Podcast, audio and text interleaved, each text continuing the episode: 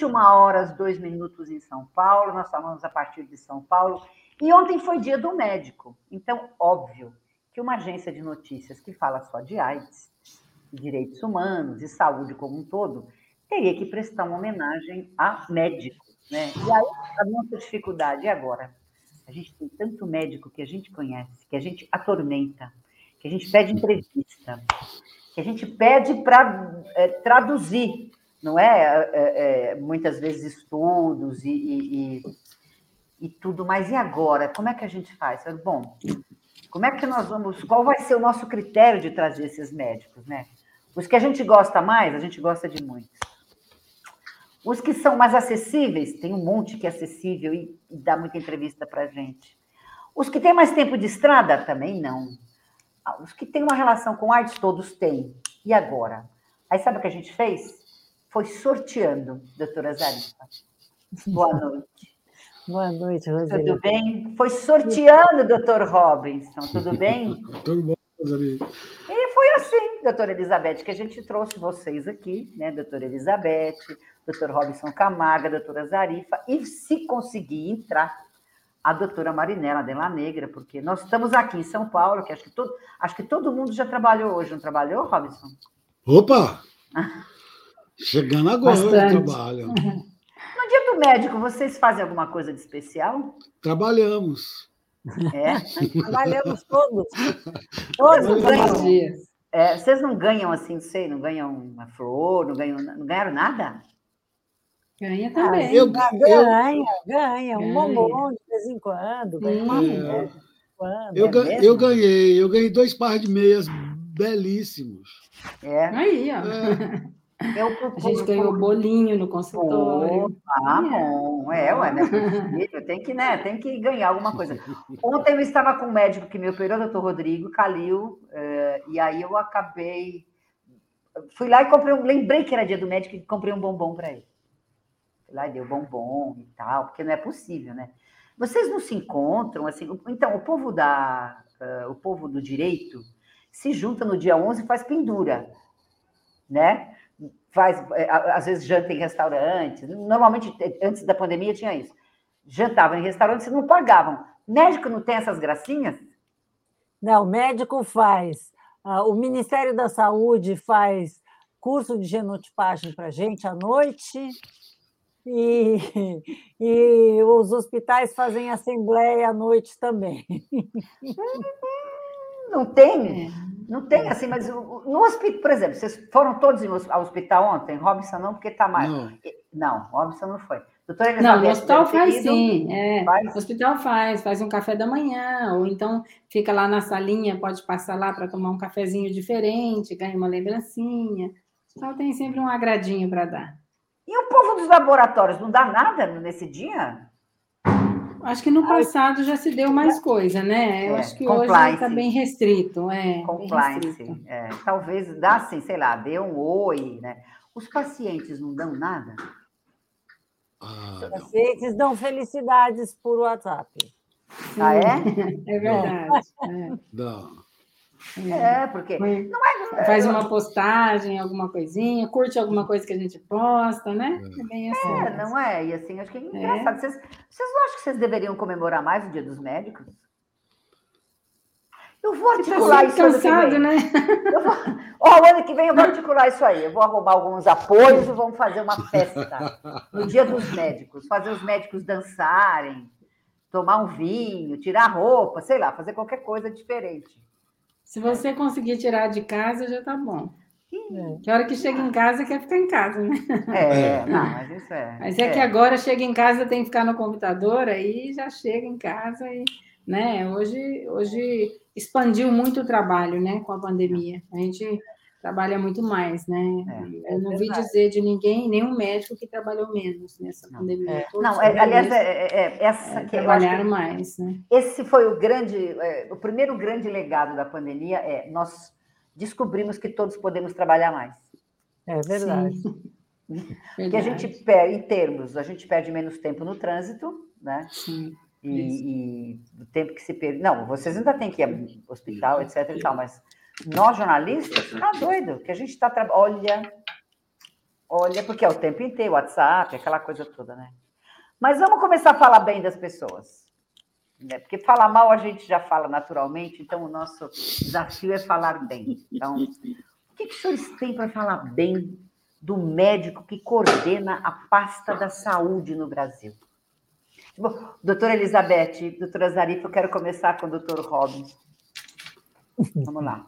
Olha, é... Não, tal, talvez eu pudesse falar bem se eu conhecesse ele como cardiologista. Né? É, mas está difícil ficar falar bem desse sujeito, gente. Não dá. Não dá. Um cara que entra, que pode mudar as coisas e que se rende a negacionismo que já viu, tem 600 mil pessoas que morreram, tem um monte de profissional de saúde que morreu, né, enfermeiros, colegas médicos, é, por conta desses negacionistas. E ver esse sujeito hoje, pequeno, é, fazendo. É, olha, é assim, ele pode ser qualquer coisa. Se juntasse com o pessoal lá do CFM também, para não deixar passar em branco, né? É, eu acho que caçar diploma e não chamar essas coisas aí como médicos. É, é, é o que eu tenho de melhor para falar disso. Se você tivesse que dar uma nota para o ministro da Saúde, vou deixar as meninas fora disso. Vou deixar as meninas fora disso. Se você tivesse que dar uma nota para o ministro da Saúde hoje, nota que você Pode. Menos cinco na recuperação. É, não é fácil, não. Estou lendo aqui, abrindo o UOL para ver se teve alguma pérola, porque sabe que a dificuldade da gente, é, é, quando a gente está no ar, as, muitas vezes, é outro, eu estava numa das lives e aí foi quando o presidente falou que não era coveiro, lembram disso? E aí eu abri o, o, o UOL, o portal UOL, o Terra, até fui checar, falei, não é possível, ele não falou isso. Falou. Falou, aí eu tive, repercutimos no ar o que ele tinha dito e tal. Então, nenhuma pérola do ministro, mas tem aqui, relatório da CPI acusa Bolsonaro e filhos de comandar fake news sobre Covid. Ou seja, sempre tem alguma, alguma uh, situação complexa para gente, uh, a gente repercutir. Então, você daria menos 5 para o ministro? Na segunda época. que sou bonzinho. Ai, ai, o, deputado Alexandre Padilha teve conosco um tempinho atrás, o que ele colocou de positivo foi o auxílio emergencial, né? Agora, realmente, eu acho que eu cheguei à conclusão que Deus é brasileiro, doutora Zarifa. Deus é brasileiro. Sabe por quê? Veja, a gente com o PNI do jeito que temos, não é? Conseguimos vacinar mais que os Estados Unidos. É. É verdade. É porque o povo brasileiro adere à vacinação. Né? O povo brasileiro adere à vacinação. Por isso. Porque a gente começou a vacinar muito tarde, gente. Que tristeza. Se a gente tivesse vacinado. Olha, em abril do ano passado, começou a fase 3 de, de, de testes de vacinação aqui no Brasil. Se o Brasil tivesse feito acordo com, com, com as vacinas, com a Pfizer, em abril do ano passado, era para a gente ter a prioridade da vacina da Pfizer, e era para a gente começar a vacinação em agosto, setembro de 2020. Sabe? A gente começou tarde demais. Quantas vidas teriam sido poupadas? A gente não era para estar tá em 600 mil mortos como a gente está hoje. Sem dúvida. Que absurdo, que absurdo é, isso, esse negacionismo todo do, do, presidente, esse absurdo, esse negócio de gripezinha, a história do Amazonas, de não levar oxigênio lá. Pelo amor de Deus. Eu acho, eu acho que eu acho ainda, o Robson falou que esse último, esse último é, ministro da Saúde é ruim, mas ele, ele é ruim mesmo mas ele é, é menos pior que todos os outros, porque eu acho que ainda a gente está tendo vacina agora, né? É, é, eu não sei se isso é um acalanto, mas eu acho que agora a gente pelo menos está tendo vacina. Né? Mas também com toda a pressão que a sociedade começou a fazer, com toda a pressão que os veículos de comunicação começaram a denunciar, tá certo? Não é? Eu acho que aqui não é falar mal ou bem, é a realidade. É a realidade que estamos tendo hoje no Brasil. E colocamos a parte dessa realidade o trabalho do Dr. Jefferson, frente ao departamento, que está fazendo um grande trabalho. O, o orçamento para a AIDS está aí, as coisas estão caminhando, quer dizer, então, ainda bem. Aí, doutora Elizabeth, ainda bem que eles tiraram a gente dessa. Porque também ia ser aquela gritaria que. Imagina Robson, que, que, que imagina, não estaria aqui hoje, estaríamos fazendo manifestação na casa, na frente da casa de alguém, enfim, né? Porque não era é. possível também destruir tudo, né? Sim. Era possível. Mas você, você levantou o dedo por quê, Robinson? Não, porque quando o Zarifa estava falando, do, e eu me lembrei é, daquela colega lá de, de Minas Gerais, da Luana, é, que foi depor lá na CPI, e eu acho que eles, eu porque ela, ela, eu acho que ela fez uma frase, uma frase de efeito assim maravilhosa, né? Que pois estão escolhendo em que lado é, da borda da Terra plana eles vão se jogar, né? Eu acho que ele podia também nessa se jogar de algum, escolher um lado, direito, esquerdo, e, e se jogar na Terra plana, porque cara, é, eu, eu assim é, eu nunca vi, eu não imaginava que a ciência ia ser tão maltratada é, por colegas por colegas médicos é, como foi, né, como está sendo.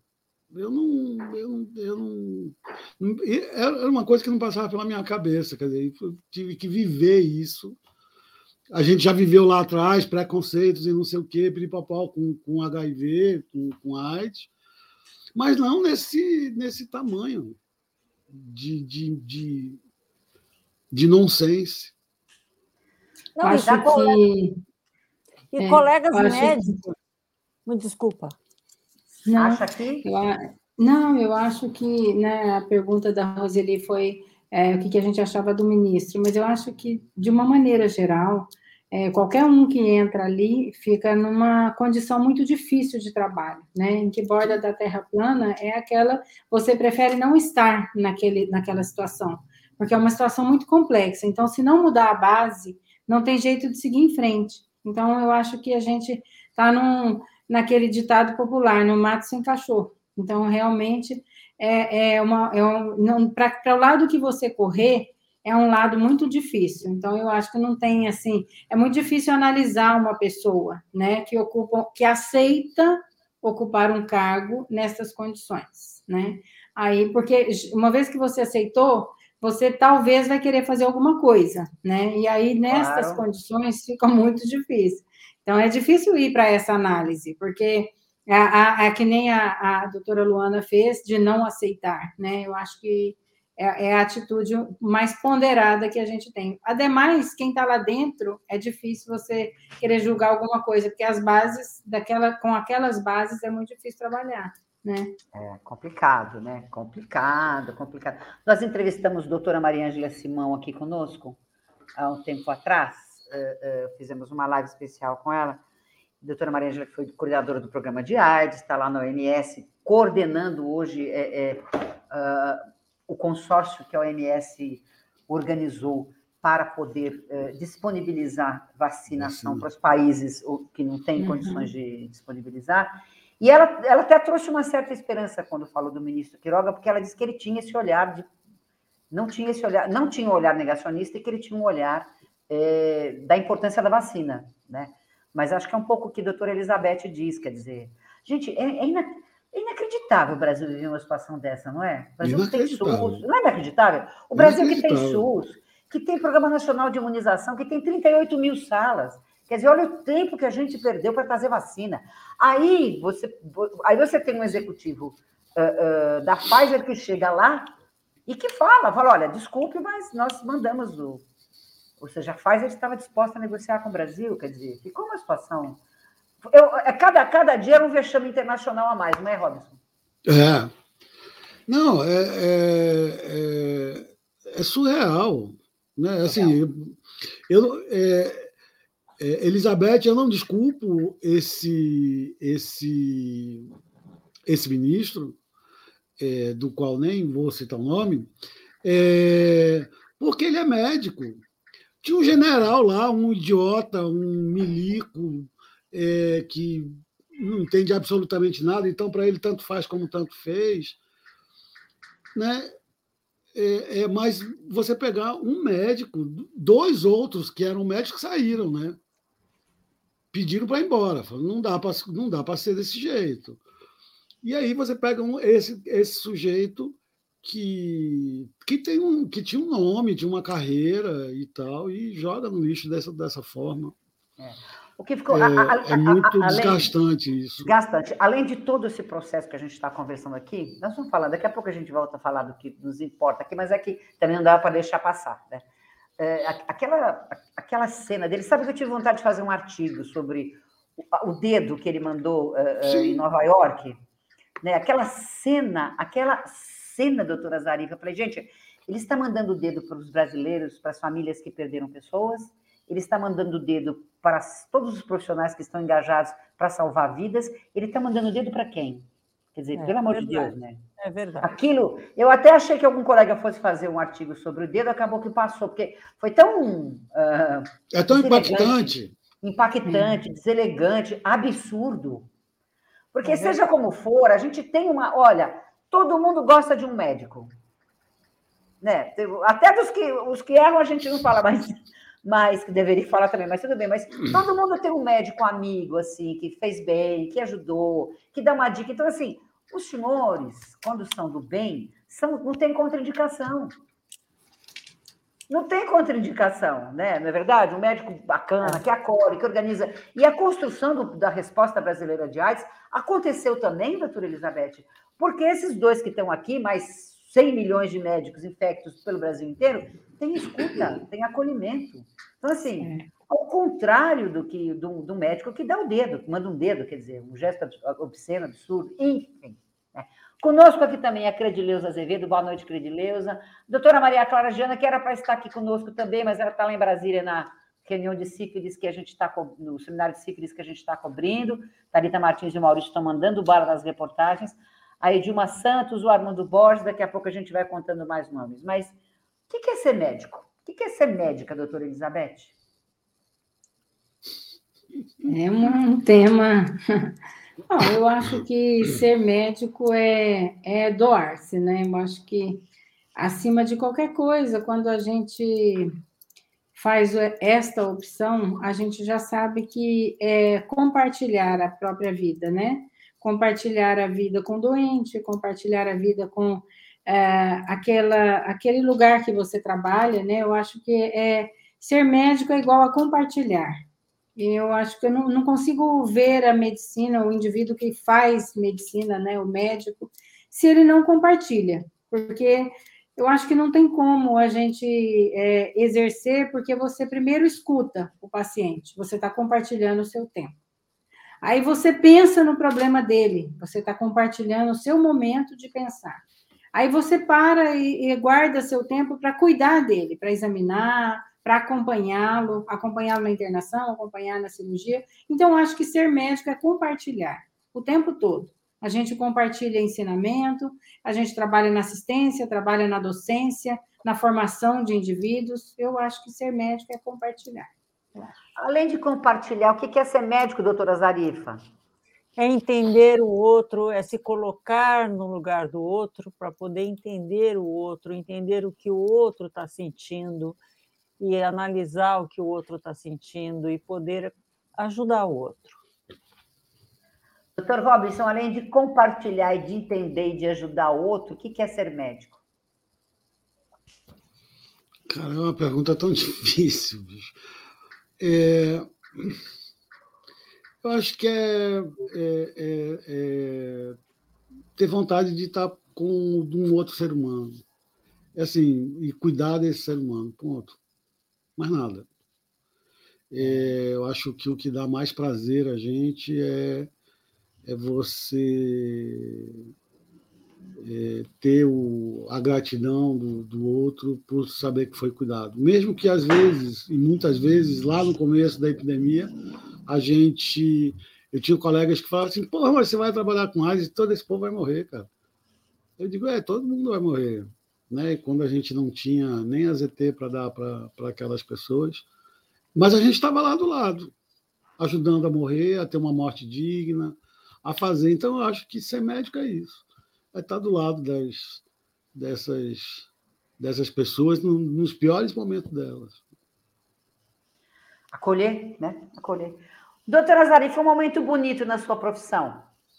A senhora viu muita gente morrer, mas a senhora ajudou a salvar muita gente também. Graças à ciência, graças à medicação, uma, uma, uma, uma chance que não, minha família não teve. Quando meu irmão contraiu HIV, nós não tínhamos ponto de correr. Os cretinos dos convênios não, não atendiam as pessoas vivendo com HIV e AIDS, não tinha medicação, não tinha. Aí eu falava assim, doutora Elizabeth, engraçado, mas o SUS atende. Por que, que os convênios não vão atender? Aí eles diziam que iam quebrar, ninguém quebra. As pessoas, empresa quebra por má gestão, não por acolher pessoas. Não é? Então, aí que começou a história. Mas um momento bonito na sua história de medicina, no tema que nos une, porque vivemos momentos difíceis, né? Um momento bonito é você ver alguém recuperado, alguém feliz, alguém de volta para o seio da família. E esse é um momento bonito alguém reintegrado na vida, alguém com vontade de viver outra vez. Esse é um momento bonito. Um momento complexo, doutora Elizabeth.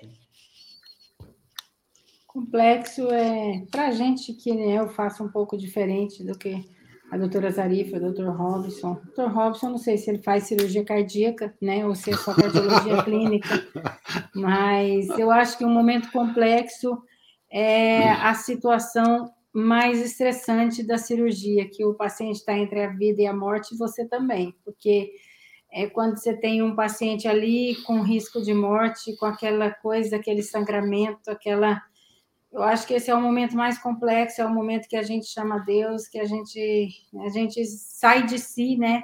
E, e, e, pede só uma força maior, né? A gente até sente, você até esquenta o corpo, que você fala assim, minha Nossa Senhora. E aí tudo muda, tudo muda, você esquenta, tudo esquenta, todo mundo fica tenso. Eu acho que deve durar alguns segundos, que para a gente parece uma eternidade.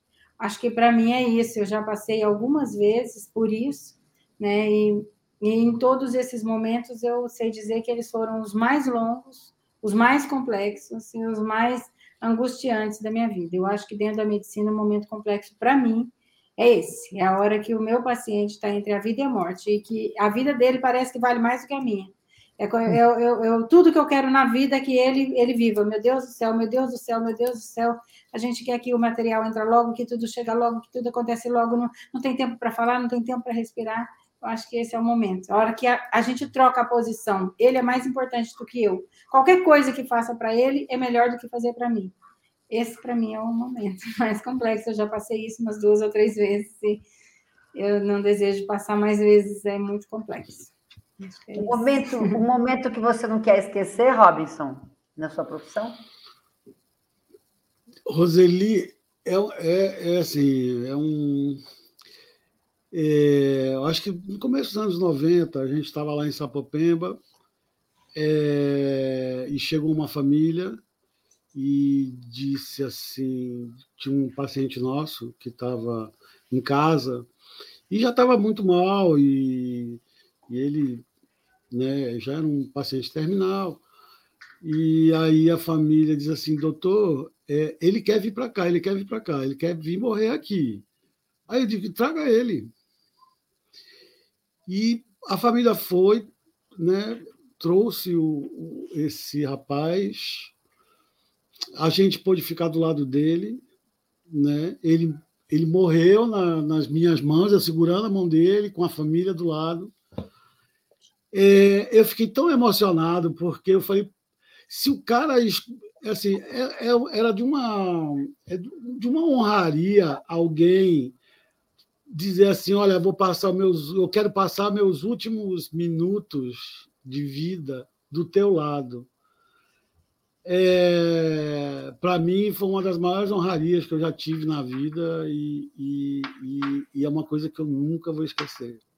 E nunca vou esquecer também é, que foi um pampeiro é, dentro do sistema de saúde, porque o cara tinha morrido no ambulatório e eu tinha dito assim: olha, vai velar ele aqui, pode ir tranquilo, é, ver.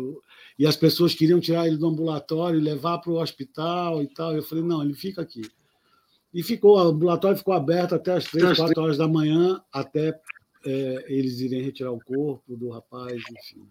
Mas isso foi, ah, para mim, é um momento, um dos momentos mais inesquecíveis da vida. Que legal, que legal. Doutora Elizabeth, vamos lembrar um pouco da sua história aqui. Conta aqui para mim. O João, coloca, coloca as fotos para nós, por gentileza, João. Ah, essa aí é a foto da família lá. Doutor Paulo. A meninada toda, né? Como é que são os seus filhos? momentos da vida da gente, né? Como é que momentos Com a que família. não tem a minha família, a Heloísa, que está ali, a menorzinha, a Luísa, que está com o cachorro, e o Paulinha. Esses são os meus tesouros aí. Não, gente, e o Paulinho, vou contar uma história. O Paulinho, se não me falha a memória, porque eu ainda estou bem de memória, nos exercícios e segurando a onda aqui, o Paulinho está terminando medicina também, não está? O Paulinho já é R3. Já é, fez... olha! É, ele fez é, cirurgia, R1, R2 de cirurgia, e agora ele é R3 de endoscopia. Ele quer fazer intervenção. Ah, olha só. É. Passa tudo muito rápido, né? A gente tem que correr atrás deles, porque o tempo voa e eles vão embora. É verdade. Quantos anos está o Paulo? Hã? Quantos anos está o Paulo? Paulo tem 50 e acho que 57. Vai fazer não, não, Paulo Filho, Paulinho, Paulinho. Paulinho, é. Paulinho tem 28, vai fazer 29. Nossa. É novo, entrou novo. cedo. Vai ralar muito ainda. Vai, vai. vai. Vamos, vamos mostrando as fotos da doutora Elizabeth. Quando é que ela se formou? Com quem a senhora se formou? Ah lá! Isso aí é o meu, meu doutorado. Doutorado. Isso É, tá. isso aí é o doutorado. A foto do doutorado. A gente vai se envolvendo, né? A docência ela é, ela é uma coisa cativante, né? A gente vai fazendo, fazendo, e aí vai, vai se formando cada dia mais, vai aprendendo mais, e aí é difícil sair dela, né? Aí eu fui fazendo essa minha carreira, depois também fiz a minha carreira na faculdade, em paralelo, né? Que são coisas distintas. E a outra paixão enlouquecedora aí é a cirurgia, né? A cirurgia é uma coisa que, que mexe com a gente, né? Igual vocês fazem aí a, a, a eu ouvi o Dr. Robson falando né, na, da AIDS, quando começou, que não tinha nada, estamos ali, né, a doutora Marinela, para morrer com o doente e fazer por ele qualquer coisa, né? E a gente aí nessa hora também faz qualquer coisa, qualquer uhum. coisa, né? É a hora que você pensa que a vida dele vale mais que a sua. Ah, esse momento é especial, são os residentes que me deram aí um presente. Eu acho que foi dia de professor, dia de alguma coisa. Eles são sempre queridos. A gente sempre ganha presente no dia do professor, dia do médico. Uhum. Esses são R5. É, na laparoscopia, passam R3, R4 e R5. A formação é longa, né, para fazer a cirurgia laparoscópica. Então, é, é bem longo. Ô, gente, ela está aqui porque... Ah, Karine. olha, que jovem, jovenzinha, jovenzinha. Quantos anos a senhora se formou? Essa aí é a formatura. É uns 20, 23, 20, é, por aí. E aí era uma carinha, né? Vai passando e a gente vai crescendo aí. Ela olhou e falou: ai meu Deus, o que lhe espera? Doutora Elizabeth, por que medicina? Ah, eu gosto de cuidar. Eu acho que essa foi a maior, o meu maior, é, o, o, maior estímulo para ser médico, né? Eu, eu gosto muito de cuidar. A gente com esse esse predicado, que isso é um predicado, passa a ser possessivo, né? Porque tudo que você vai fazer para o outro é porque você quer saber do outro, cuidar do outro, e principalmente a mulher, que é mãe, né? Ela é, é esposa, aí tem aquela coisa, ah, porque você quer controlar as coisas. Mas eu gosto muito de cuidar. Cuidar e, e, e estar junto.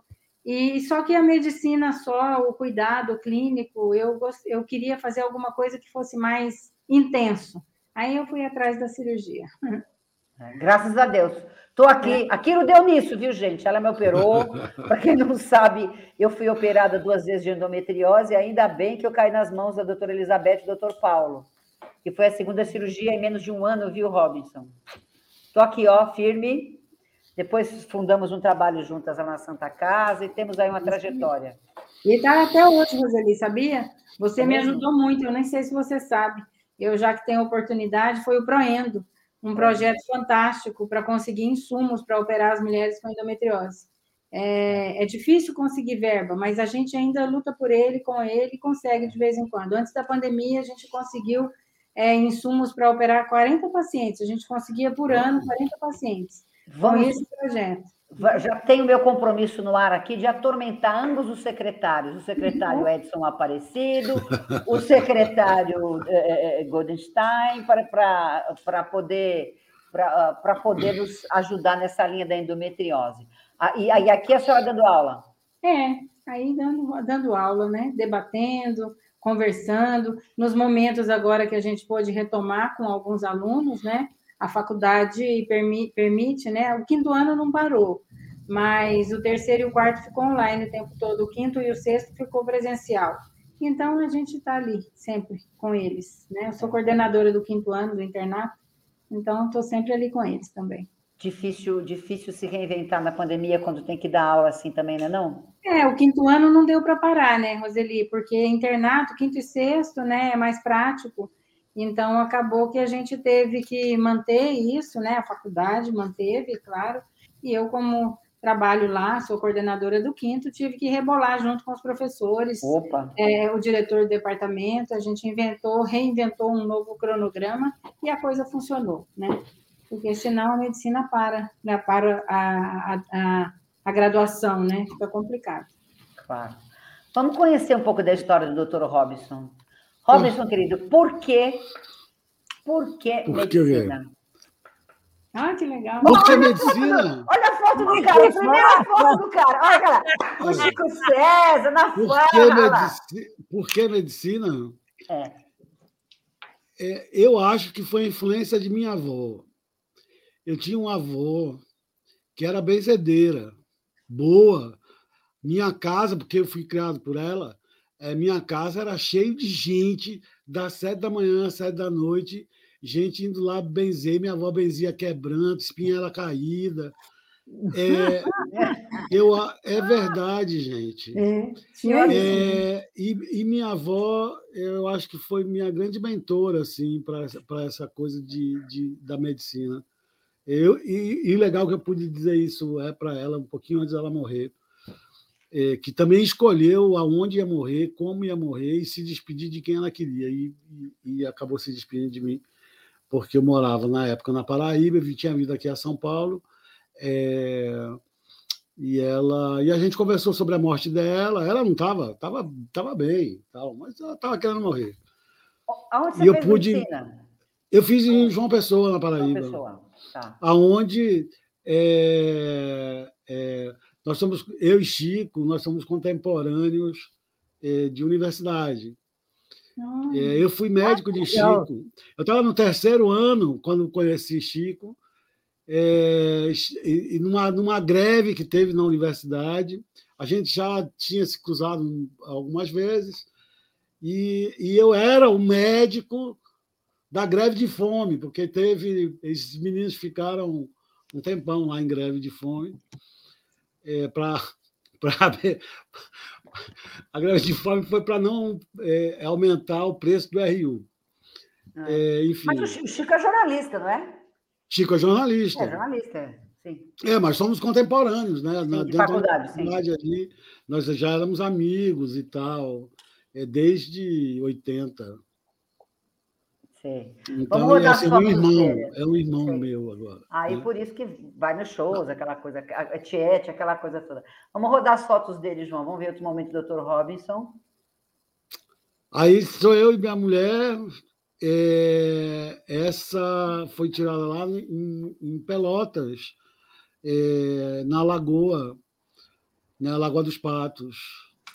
Sua esposa não é, não é, não é médica? Não, é socióloga. Que bom. Alguém que pensa a vida de alguém outro que, jeito. Alguém que, é, alguém que pensa. Não, pensa a vida de outro jeito. Mas eu tenho uma, tenho, uma, tenho uma história com ela da sociologia que é muito legal. É, um dia eu estava saindo aqui de casa e eu estava indo o consultório, ela estava me levando para o consultório e tal. E eu bravo, tem dia que eu levanto, que eu levanto assim, meio esquisito, e eu dizendo assim a ela, rapaz, eu sou muito burro. Ela, mas por que está dizendo isso? Eu falei, porque eu nunca li, é, é, nunca li fulano. E aí, mas como é que você ia ler e tal? Eu falei, não, cara, tem que ser uma pessoa muito burra para não, não ter lido isso. Eu fiz medicina, devia ter, ter, ter lido. É, é, Levi Strauss.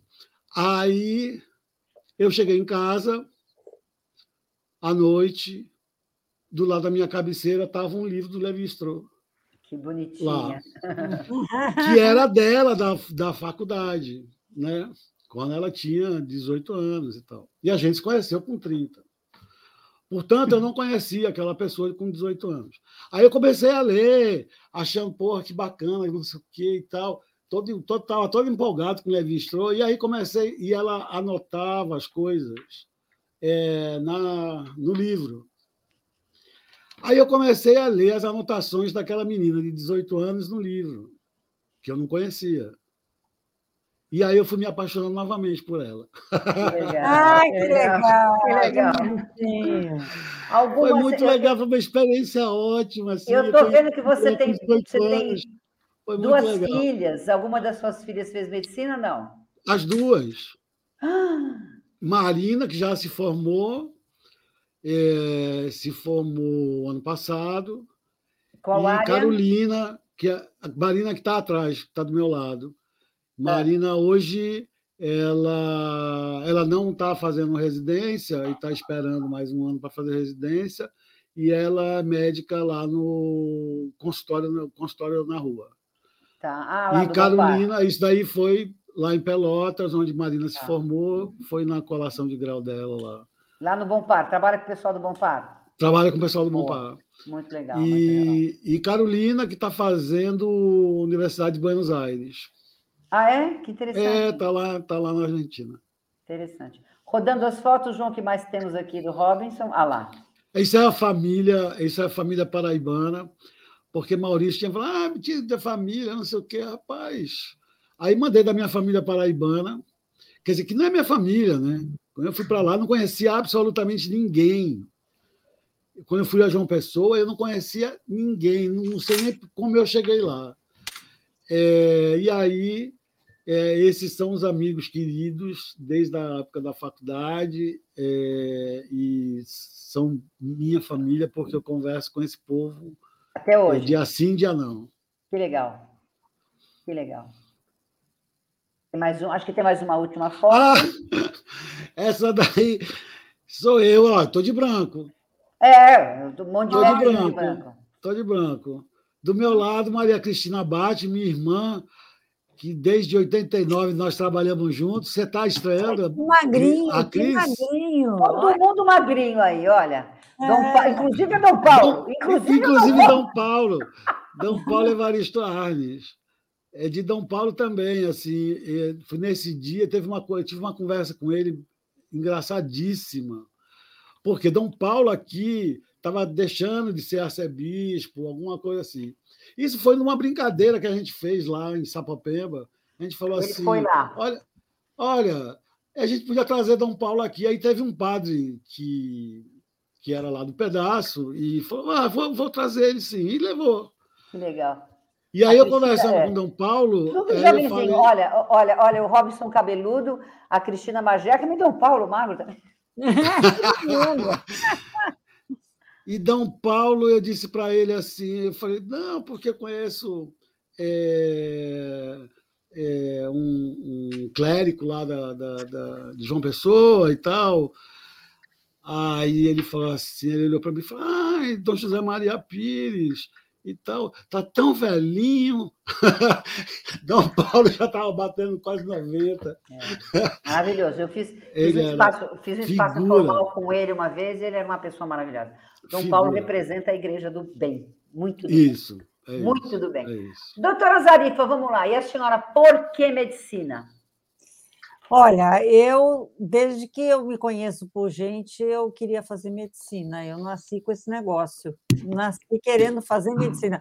Eu lembro que quando eu era bem pequenininha, bem pequenininha, eu ia na casa da minha avó e os primos do, dos meus tios perguntavam para mim, Zarifinha, o que, que você vai ser quando crescer? Eu falava, médica. Eles riam na minha cara, porque era eu sou de família árabe e os homens eram todos machistas. Aí eles riam, eles achavam que mulher tinha que casar e ser dona de casa e não sei o quê. E aí eles riam de mim e eu, e eu ficava tão brava. Eu lembro que eu ficava brava. Eu ficava brava, brava, brava por dentro. Eu falava, ah, é? Eles vão ver que, que eu, se eu não vou ser médica quando eu crescer. Eles vão ver. Eu ficava tão brava. Como é que você convenceu seu pai que você deveria ser médica? E que você não estava nem aí com esse negócio de ser dona de casa? Olha, meu pai me colocou num colégio de freiras. Eu estudei num colégio de freiras, Assunção de Marie. E na época que eu estudei, era científico clássico e normal. E, e não tinha. E, não, não, aliás, é, era científico clássico e normal. No colégio de freira, era só clássico e normal. Então, quando chegou que eu ia entrar para o clássico e normal, não tinha, eu não queria fazer científico, não tinha científico no Colégio de Freira. E aí eu queria ir para o Dante Alighieri, era próximo, eu morava nos Jardins, eu falava, pai, eu vou para o Dante Alighieri. Ah, lá não, lá só tem maconheiro. Vamos ficar aqui no colégio de freira, você vai aprender corte e costura. Ele falava para mim. maconheiro, né? É, é, você vai fazer clássico ou normal, vai aprender línguas. E eu falei, mas eu quero ser médica, pai. Não, casa com médico que é a mesma coisa, ele falava para mim. Você é casa com médico que é a mesma coisa para você, você aprende línguas, vamos casar, que é melhor, tem que casar cedo, não sei o quê. Eu, não, pai, pelo amor de Deus, eu vou, vou para o Dante, vou para o Dante. Tanto que fez que eu fui para o Dante Alighieri e para fazer científico, fiz científico lá. Aí ele falou assim: então você vai entrar numa faculdade aqui em São Paulo. Não entrei, eu fiz um monte de coisa, entrei em engenharia no Mackenzie, um monte de coisa. Aí eu entrei em medicina em Mogi. E aí tá perto, ele. Tá perto. Pois é, e aí ele, ele não deixou fazer medicina. Não queria que eu fizesse medicina. Eu ajoelhei para ele, ajoelhei para ele, falei, pai, você vai me ver infeliz? Eu ajoelhei, beijei a mão dele. Eu falei, me deixa eu fazer medicina. Por favor, eu vou ser infeliz, pai. Eu entrei na faculdade e fiz medicina. Já não era fácil entrar. E a opção por trabalhar com AIDS, como é que veio? Olha, a opção por trabalhar com AIDS, quando eu entrei na residência, não tinha AIDS. Eu fiz o R1 é, na verdade, eu, quando estava no quarto ano de medicina, eu comecei a fazer um estágio no Hospital do Coração com Adib Chatene. Meu avô era cardíaco e era paciente do Adib Chatene. Ele pediu um estágio para mim e eu comecei a fazer plantão na unidade coronária com Adib Chatene. Quando chegou no sexto ano, a faculdade fez um estágio no Emílio Ribas, começou o estágio no Emílio Ribas. E eu entrei, na época era o doutor Ivan, doutor Airosa Galvão, receberam naquele, naquela sala, lá daquele salão, naquela casa rosada. Eu falei, ah, meu Deus, que lugar mais horroroso, esse hospital de infecto contagioso. Ele serviu cafezinho na época para a gente, serviu na, na, xícara de louça. Eu falei, eu vou tomar café nesse negócio aqui, vou pegar doença aqui, não vou tomar café aqui de jeito nenhum. Eu quero ficar aqui, vou pular esse estágio, não quero ficar nesse hospital, não sei o quê. Quero acabar logo esse estágio. Aí comecei a fazer estágio, na época era um meningite lá, metade do andar era meningite, metade eram outras doenças. Aí eu comecei o estágio, comecei a trabalhar, meu primeiro paciente era meningite, ele era grave, começou a melhorar, eu me apaixonei e adorei aquilo ali. No final do ano prestei residência, peguei a primeira lista de, de, de de, de residentes, logo entrei logo na primeira lista e desisti de, de cardiologia. Eu queria fazer cardiologia, cardiologia pediátrica. e aí desisti, fiz infectologia. A e aí falou mais alto. Falou mais alto. E o meu primeiro paciente de o primeiro paciente de AIDS do Emílio Ribas foi no final do meu R1 para o R2. Foi o meu primeiro paciente. Foi paciente que eu peguei na, na, na enfermaria, que depois ele piorou, foi para UTI, né, e calhou que eu mudei de estágio, fui para UTI como já R2, e a Rosana Del Bianco era minha R3, e o diagnóstico dele foi feito pós-mortem. Era um paciente que entrou, como ele tinha vindo dos Estados Unidos, tinha uma diarreia, e aí entrou com, ficou com um diagnóstico de febre tifoide, mas não parecia febre tifoide, que é febre tifoide da obstipação, e ele tinha diarreia, e depois começou com um quadro pulmonar, era uma pneumocistose, mas aí pensaram que era uma pneumonia hospitalar, talvez, e aí ele começou com uma mancha roxa na têmpora. Hum. Quando ele começou com uma mancha arroxeada na têmpora, estava aquele negócio de câncer gay nos Estados Unidos. A revista Manchete falava, ah, era a revista Manchete na época, né? Câncer uhum. gay acomete homossexuais nos Estados Unidos. E aí o pessoal, os preceptores, eu era R1, os preceptores chegaram a falar assim, Ué, será que esse aqui é o câncer gay? Esse moço tem câncer gay? Ele veio dos Estados Unidos, frequentou sauna gay? Será que é isso que ele tem? Tá, tá, tá. Depois de um tempo apareceu uma mancha violácea na, na, no calcanhar dele. Aí ele piorou, o quadro respiratório piorou, ele foi para UTI. Naquela época a gente acabava a luva, não, não existia comissão de infecção intra-hospitalar, né? não tinha Tancredo ainda, não era época do Tancredo, não existia então acabava a luva no hospital, ninguém comprava, ninguém estava nem aí, né? A gente colhia gasometria, a gente colhia gasometria sem, sem luva, sem nada. E aí ele foi para UTI e eu fiquei a, a, residente dele, né? E Sim. falta de ar, colhia gasometria. O pessoal, é, tira sangue, não pode ficar bolha, não sei o quê. tira sangue, escorre sangue, a gente com a mão, tudo sem Jesus. sangue. Só Jesus, só Jesus na causa. É Jesus na causa. É passa em tracate, é passa em tracate, sem, sem luva, sem nada, é aquela coisa, todo esse suja de sangue, tudo tal. E aí piorou, e aí mancha roxa, mancha roxa, óbito, óbito, vai para a necrópsia. Os residentes têm que assistir. Era eu e o finado Ricardo, que era meu parceiro, que faleceu também, era meu parceiro de residência. Vamos assistir, eu lembro até hoje. Necrópsia, vamos assistir necrópsia. Aí a patologista chegou, o, o rapaz abriu o corpo, e a patologista sem luva também, porque estava faltando luva no hospital. Aí, na hora que abriu o corpo, era tudo sarcoma de Kaposi por dentro. Todas as hum. vísceras. Por dentro era tudo do violáceo. Aí ela, eu lembro que ela pegou o fígado assim na mão, sem luva. Pegou o fígado assim na mão, sem luva. Zarifa, Ricardo, olha isso aqui, olha esse fígado aqui. Isto aqui, um, esse paciente morreu, foi de AIDS. Fechamos o diagnóstico. Isto aqui é um sarcoma de capose. Olha, olha essas vísceras todas. Isso aqui é um. Esse paciente faleceu de AIDS. Primeiro caso de AIDS aqui do Emílio Ribas. Nossa. Olha aqui. Foi aí. Que momento, hein? Que interessante. Que, momento. que interessante, que momento. Doutora Elizabeth, por que trabalhar com mulheres e com a saúde das mulheres e com endometriose particularmente? É, eu comecei, eu quis fazer a ginecologia porque ah, eu, eu tinha essa, essa coisa que eu queria trabalhar com mulher, eu queria é, entender melhor assim a questão é, da doença com a, a, espiritualidade, a psicologia. Eu não, eu, eu achava que a mulher, ela, às vezes, ela é, intensificava muito o problema e esse, essa intensificação do problema gerava mais doença e eu queria entender um pouco mais.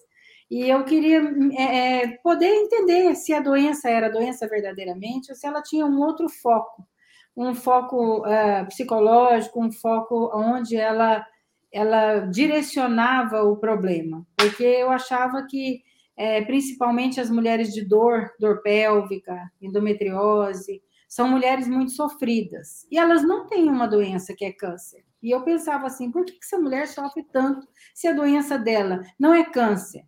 Porque o câncer é que na minha cabeça, naquela época, era que ia, ia tirar a vida de um doente, né? Depois veio a AIDS, veio o mundo, mas o câncer era o que amedrontava, né?